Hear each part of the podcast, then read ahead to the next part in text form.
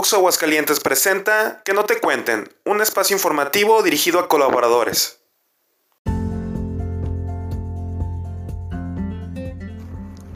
Buen día, un gusto en estar nuevamente con ustedes en esta emisión de Para que no te cuenten, información a la vuelta de tu vida.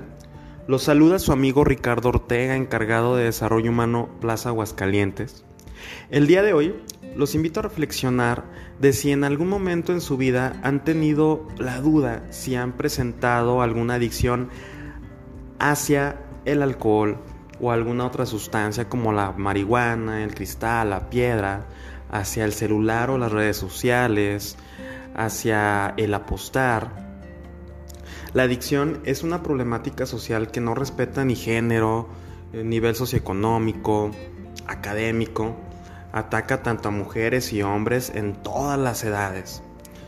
La OMS la define como una enfermedad física y psicoemocional que crea una dependencia o necesidad hacia una sustancia, actividad o relación, que se caracteriza con un conjunto de síntomas. Yo agregaría ahí que presenta compulsión la persona por alguna acción. Pudiera ser atracones, que es comer desesperadamente, obsesión por la limpieza, obsesión por el consumo, obsesión por, por tener el celular y que si nos alejamos de esa situación produce ansiedad.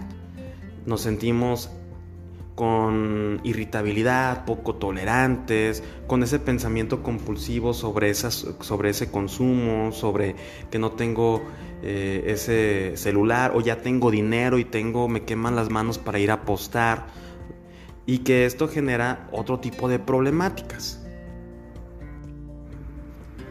Una de las dudas que más existen es saber si yo tengo uso, abuso o dependencia principalmente hacia una sustancia como el alcohol.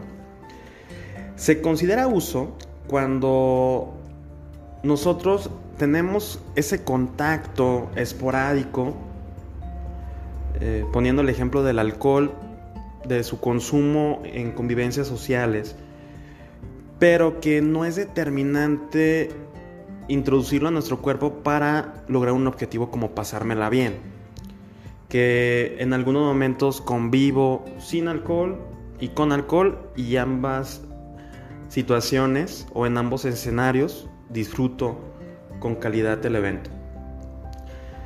Sin embargo, cuando ya empiezo a requerir del alcohol para pasármela bien, para disfrutarlo, eh, cuando empiezo a tener ciertos problemas como ya me eh, intoxiqué y me puse irritable, ya me paró el alcoholímetro, eh, ya llegué crudo del trabajo. Esto ya estamos hablando de abuso por las consecuencias que se empiezan a generar a tal punto que pudiéramos hasta y mentir sobre si consumí alcohol o no, eh, o para justificarme simplemente que puedo llegar al trabajo y es por intoxicación que, que me siento con falta de concentración y digo que es porque estoy enfermo por, por otra, con otro diagnóstico. Y cuando ya se conoce que es dependencia o adicción, es porque ya las consecuencias son más severas.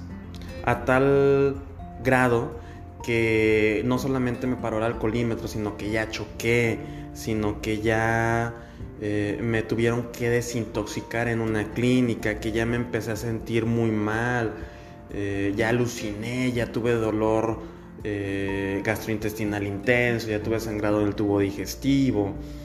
Mm, consecuencias tanto físicas y psicológicas y sociales que ya genera, si estuviéramos en una balanza, más consecuencias negativas que las que da la sustancia en un principio de efectos placenteros, que solamente es en un principio, queda claro. Todas las sustancias cuando se consumen, ahorita lo vamos a hablar en la parte de tolerancia, eh, llega un momento donde ya no hay efectos positivos, ni siquiera los que en un principio tuve, y son solamente consecuencias negativas.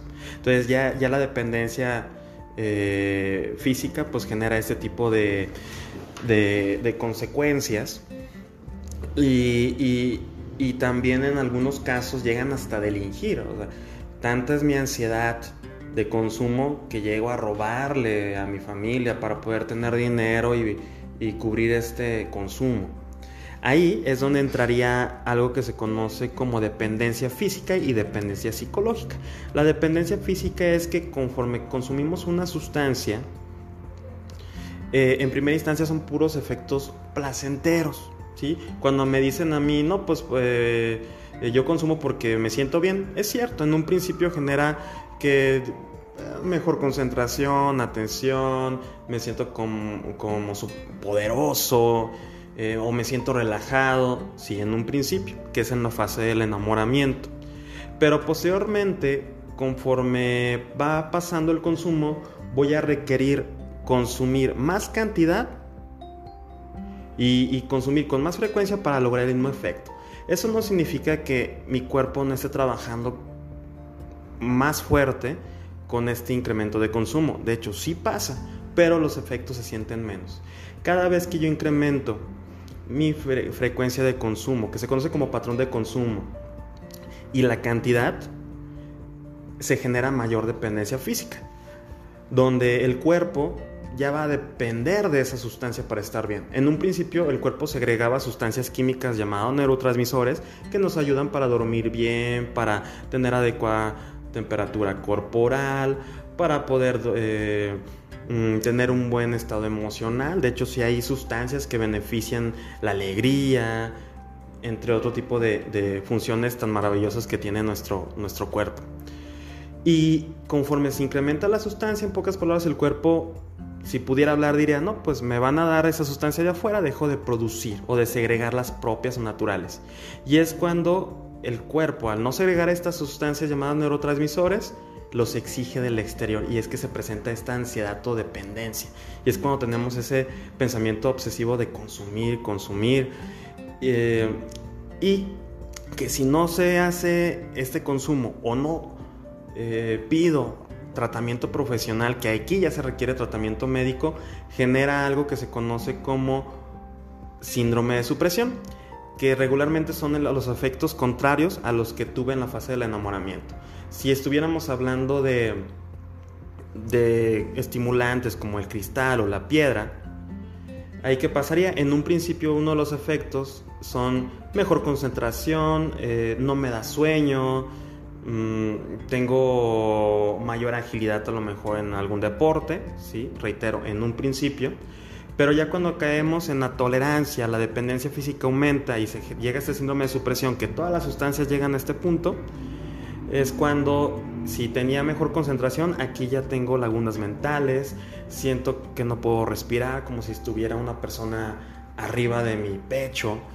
Personas me han comentado que sienten que se les suben animales, insectos, tienen alucinaciones, ven que ven al diablo, pesadillas. Ahí es cuando se puede dar una congestión alcohólica, un paro cardíaco, si no es que otro tipo de, de consecuencias y que precisamente aquí sí se requiere una desintoxicación porque cortar el consumo de tajo sin el acompañamiento médico pudiera ser riesgo a la muerte por esa dependencia que ya generó nuestro cuerpo a la sustancia. Tiene que ser un tratamiento médico y, con un para poder suspender al 100% esta, esta sustancia. Aquí es cuando si llego a tener alucinaciones, delirios, eh, que es ver cosas que no existen, interpretar las cosas que pasan a mi alrededor de una forma errónea. Eh, entonces ahí se genera otro tipo de, de, puntos donde si no atento o, si no enfrento eh, con, con tratamiento terapéutico, con un psicólogo y con cuestión médica, como ya hay un daño, puedo pasar una brecha donde ya el cerebro, nuestro sistema nervioso no se pueda recuperar. Hay un punto donde si tomo un tratamiento, puedo, puedo alucinar un tiempo, puedo tener consecuencias eh, cardiovasculares, eh, musculares, gastrointestinales, pero el cuerpo se puede recuperar. Si paso un punto que cada, en cada persona es diferente, puede desarrollar algo que se conoce como trastorno psicótico secundario al consumo de sustancias, que es donde aunque deje de consumir, de por vida requiero tratamiento psiquiátrico. ¿Por qué? Porque si no tengo ese tratamiento psiquiátrico, tengo situaciones muy similares a otros trastornos como la esquizofrenia. Alucino, delirio, delirio, puedo sentir que si no me quito la ropa que me está quemando, eh, me puedo morir, que me están siguiendo, que me va a pasar algo, que me van a matar. Son los pensamientos más comunes y que ya en el trastorno psicótico requiero el medicamento para poder ser funcional. Hay que evitar este punto y todas las sustancias llegan a un trastorno psicótico. Lo único relativo es el tiempo, dependiendo la fisiología de cada persona. La dependencia psicológica es aquella asociación que tenemos ante esa acción o esa sustancia que nos llega en nuestro engaño a sentirnos bien. Por ejemplo, yo puedo sentir que solamente gracias al alcohol puedo bailar bien y sacar a bailar a, una chica en una fiesta. Y regularmente cada vez que quiero lograr ese objetivo, siento que solamente lo puedo hacer con alcohol y si no lo tengo, no me atrevo. El alcohol, hay que dejar muy claro, no es que no es lo que me va a dar esa capacidad. Esa capacidad ya la tengo. Si no, aunque consuma alcohol no podría lograrlo. La única diferencia aquí que el alcohol entra dentro de una de un tipo de sustancias llamado depresores que, deprimen el sistema cardíaco, el sistema respiratorio, por eso en un principio podemos sentirnos relajados, y un área como que se adormece es el área prefrontal, que es, nuestro cerebro sería como la parte de adelante, y ahí se guarda todos nuestros recuerdos, aprendizajes, valores, juicios. Se adormece esa parte y solamente queda vigente la parte emocional. Entonces por eso que nos atrevemos más a hacer algo que si no estamos consumiendo, eh, nos sentimos ah, con algún complejo y no, no nos atrevemos. También puede ser una consecuencia negativa. Como no tengo este filtro del área prefrontal, también si me enojo, pues voy a caer en comportamientos más impulsivos, más intensos y puedo tener otro tipo de, de, situaciones graves. En lo que respecta al uso del celular, de las redes sociales, que esta contingencia favoreció que cayéramos en muchos casos en un abuso, es esta situación de dependencia psicológica, en la cual siento que la única forma de socializar o en la cual yo nutro esta autoestima es quizás mediante un like o que es la única forma en la cual yo puedo tener una relación de pareja y que si no tengo este contacto con las redes sociales o uso de celular sentimos que perdimos nuestro sentido de vida. E-, es muy triste y por eso la persona llega a hacerse dependiente también del celular o de las redes sociales para incrementar su autoestima, su autoconcepto, eh, precisamente para cubrir otras necesidades básicas que pudiera cubrir de otras formas, pero como no se ven otras alternativas, tengo una compulsión por esta línea. Dentro de las adicciones o el consumo de sustancias, pues bueno, solamente de manera general, pues queda claro que hay diferentes clasificaciones. Existen las legales, como el alcohol, como la nicotina, como eh, la cafeína, o las ilegales que son el cristal, la piedra, eh, la marihuana en algunos lados por, con estas modificaciones que ha habido en las leyes. Y, y la otra clasificación es por su mecanismo de acción. Están los depresores, que se llaman así porque deprimen el sistema cardíaco, deprimen el sistema respiratorio, por eso en un principio las personas llegan a sentirse relajadas, que entraría el alcohol, que entrarían lo que se conocen como benzodiazepinas, ansiolíticos, entre otros, otra serie de sustancias, que más adelante mencionaremos más a profundidad.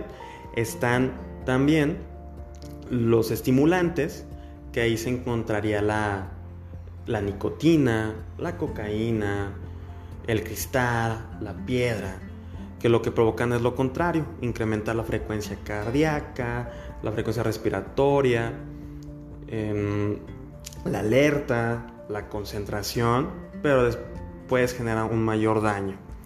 Y están los alucinógenos, donde podemos encontrar hongos, ácidos, la marihuana, que, precisamente alteran nuestros sentidos. Y es por eso que, podemos eh, ver luces de forma diferente, eh, sentirnos diferente. Y que principalmente la marihuana, el efecto que tiene depende mucho del estado emocional en el que la consumamos. Si se consume en momento de tristeza, existe un gran riesgo de que nos deprimamos. Y cayendo ya en esa parte de la marihuana, sí, varias veces me han comentado, pues la marihuana no hay problema, es natural. A lo que yo les digo, híjole, pues un hongo venenoso, cómetelo y a ver si no te mata, es natural. La asociación de natural no significa que no sea menos dañino. La única diferencia es que no tiene la intervención o la mano química. Pero el riesgo a la salud puede ser igual o más. Dentro de la marihuana, también es importante saber que es más cancerígeno que un cigarro de nicotina. Muchas personas yo he visto que consumen 20 cigarros de nicotina a lo mejor en un día hasta ahorita en mi experiencia yo no he visto ninguna persona que se fume 20 cigarros de marihuana. La marihuana principalmente afecta a nuestra área cerebral. Eh, sí logra relajar en un principio para en algunas personas, pero después provoca deshidratación, alucinación, pérdida de memoria, lagunas mentales y también nos puede llegar a lo que es el trastorno psicótico secundario al consumo de sustancias. Otro punto muy importante a mencionar es que eh, nuestro proceso de desarrollo, incluyendo el área cerebral, pues varía mucho en, los hombres y en las mujeres. Hay quienes mencionan que el 100% de nuestro desarrollo o la adultez en mujeres es a los 18, 19 años y en los hombres son 20 o 21 años. Está en proceso de crecimiento todavía nuestro cerebro.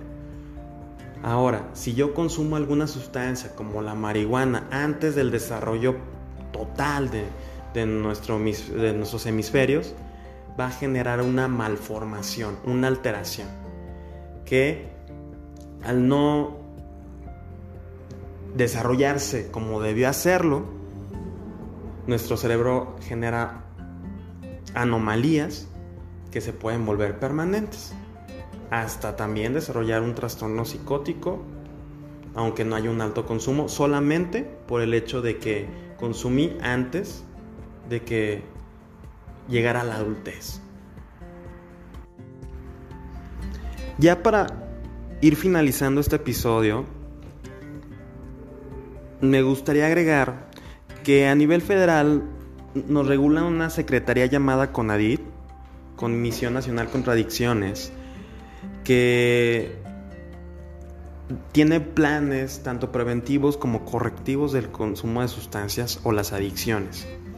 Y ellos establecieron unas medidas para determinar si mi consumo de alcohol cae en uso o es normal o ya el alcohol nos controla lo manejan como tragos estándar. Un trago estándar pudiera ser una cerveza, una cuba, una caguama serían tres tragos estándar, una botella de tres cuartos serían 17 tragos estándar, una botella de un litro sería un trago estándar, más o menos para darnos una idea. En el hombre, lo normal pudiera caer en dos tragos estándar al día y en la mujer uno. Si esto lo hacemos cuando llegamos a tomar, estamos en un control. ¿Por qué hombres una cantidad y mujeres otra? No tiene que ver con equidad de género, simplemente desde la parte científica ha sido comprobado que la intoxicación dura más en las mujeres que en los hombres, tiene más efectos por cuestiones hormonales, cuestiones de masa corporal que no distinguen como género.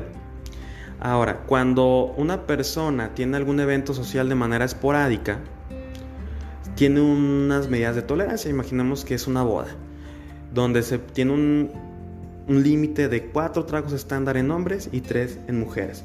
¿Qué pasa si yo consumí cinco? Ah, pues ese día yo ya tuve un abuso de consumo de alcohol, ya me controló. Si un lunes tomé dos tragos estándar, el miércoles otros dos tragos estándar, de manera acumulativa durante los siete días, la tolerancia y el punto final, pero ya cayendo en el riesgo, serían 12 tragos estándar en hombres y 9 tragos estándar en mujeres. Si yo ya tuve 12 cervezas como mujer en la semana o 12 cubas, ya cayó en abuso. Y más, si eso se repite cada semana, entonces ya estamos hablando de una adicción, ya no de un abuso. Personas me han dicho, ah, perfecto, entonces yo de lunes a viernes yo no tomo nada y el sábado me tomo yo como hombre mis 12 cervezas. Estamos cayendo en un gravísimo abuso. ¿Por qué? Porque recordemos que lo máximo en un día son cuatro tragos estándar. Los invito a que reflexionemos sobre si el, si el alcohol nos controla o nosotros controlamos el alcohol.